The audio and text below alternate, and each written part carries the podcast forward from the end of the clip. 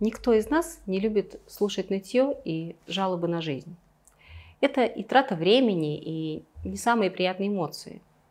А еще бесконечные жалобы приводят к уменьшению объема гиппокампа, области мозга, которая отвечает за принятие решений и память. Причем неважно, жалуетесь вы или вам. Это было подтверждено еще 20 лет назад в научном исследовании профессора Стэнфорда Роберта Сапольски. Сегодня поговорим о том, почему мы не любим жалобы – но жалуемся сами. И как правильно реагировать, если окружающие к вам слишком часто приходят жаловаться на свои проблемы. Автор книги и проекта «Мир без жалоб» Уилл Боуэн утверждает, что в среднем каждый из нас жалуется на жизнь, людей, обстоятельства, погоду, самого себя до 15-30 раз в день, даже не осознавая этого. Почему же мы не любим, когда нам жалуются? Наш мозг так устроен, что когда нам плачутся в жилетку, мы невольно считываем эмоции собеседника и начинаем чувствовать то же самое. И в нашу кровь выбрасываются те же гормоны, что и жалобщика. Жалуются нам обычные состояния тревоги, злости или возмущения. А значит, мы помимо своей воли получаем дозу кортизола. Именно его влияние на мозг изучал профессор Сапольский, об исследовании которого я упоминала в начале. Еще интереснее то, что негативное мышление заразно.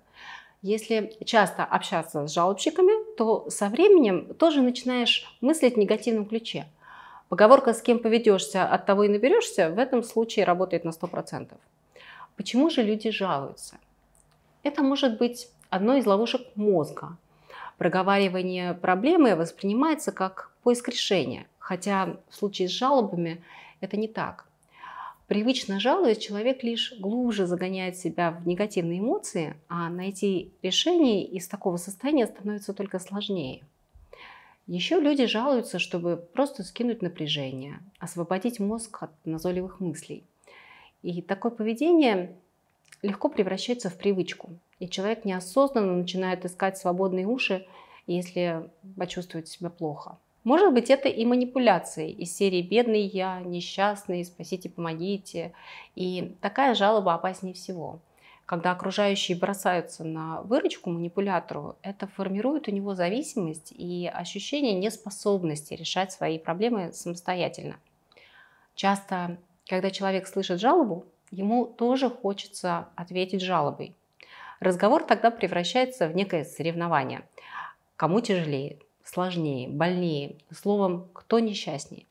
В результате остается послевкусие недовольства друг другом, ощущение непонятости, состояние у обоих собеседников после разговора оказывается хуже, чем до его начала. В каких-то случаях в ответ на жалобу так и подмывает дать совет. Но это тоже бесполезное занятие. Советы в принципе не работают. Так уж мы устроены, что будем искать совета, но примем лишь тот, с которым внутренне согласны, который совпадает с милому нашему сердцу решением, даже если всем вокруг, кроме нас самих, очевидно, что это решение ведет в никуда. А разговор в ответ на советы превращается в бесконечную игру в «да, но». И жалобщик одну за другим отметает предлагаемые вами решения. Особенно впечатлительные натуры готовы спасать и решать чужие проблемы. Так они попадают в ловушку осознанной или неосознаваемой манипуляции. Это чревато тем, что жалобщик будет охотно перекладывать ответственность за решение своих проблем и задач на такие вот добрые плечи. Как же реагировать на жалобы, чтобы не заразиться негативом, не превратиться в бюро советов и не попасть в ловушку спасательства? Если к вам пришел человек с жалобой, то это говорит о том, что у него есть внутренний конфликт. Какие-то его ожидания не совпали с реальностью, и ему сложно это пережить. Лучшее, что можно сделать в этой ситуации, посочувствовать. Сказать, как вы его понимаете, что, возможно, на его месте вы чувствовали бы себя так же. Совсем хорошо, если найдете за что похвалить собеседника в текущей ситуации. Например, если подруга рассказывает, что ее совсем завалило работой, можно ответить, как вы восхищаетесь ее умением со всем этим справляться, и что только благодаря ее уму и выдержке ей по плечу все это. Когда человек находит понимание, поддержку и веру в его силы, то для него это всегда чувствуется хорошо. И в результате вам будет проще перевести разговор на другую тему. И, конечно, не стоит бросаться решать проблемы человека, тем более, если он об этом прямо не попросил.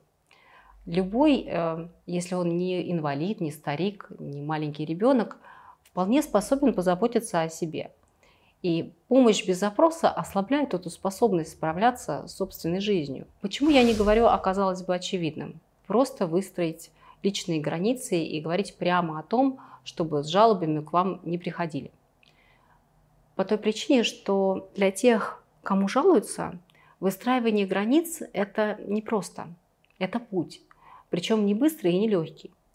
Те, кто сумел выстроить границы, скорее всего, вовсе не сталкиваются с э, бесконечными жалобами окружающих.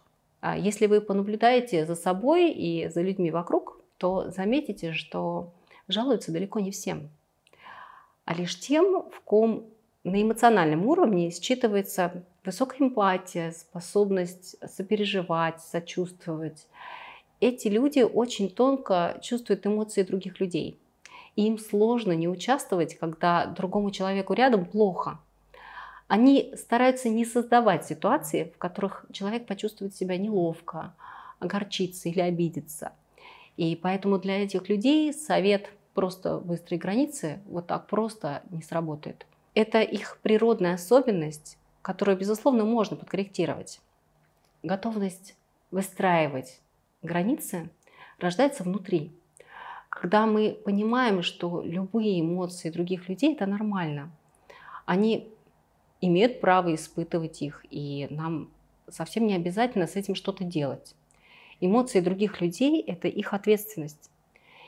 А наши собственные эмоции – это наша ответственность. И наша жизнь – наша ответственность. Только полностью осознавая это, мы разрешаем себе проживать свои эмоции до конца, не сбегая мы начинаем следить за тем, чтобы самим не жаловаться и не перекладывать ответственность а, за себя на других. И вот тогда наступает момент истины. Если я не жалуюсь, если я сам справляюсь, то и другие справятся тоже. И в результате этого осознания поведение и реакции на жалобы меняются. И окружающие это считывают и постепенно перестают приходить к вам, чтобы поплакаться в жилетку. Разумеется, изредка пожаловаться или наоборот посочувствовать ближнему вполне нормально. Это тоже часть нашего общения. Главное, чтобы жалобы не превратились в любимое занятие. Что делать, если вы и есть тот самый любитель пожаловаться? Теперь вы знаете, что жалобы плохо влияют на мозг и на способность справляться с трудностями. Попробуйте не жаловаться некоторое время – и вместо жалоб активно поискать решение вашей проблемы. Если это дается сложно, то жалуйтесь коучу, который способен через работу с жалобами вернуть вам веру в собственные силы и управление вашей жизнью. До новых встреч на канале и в школе жизни.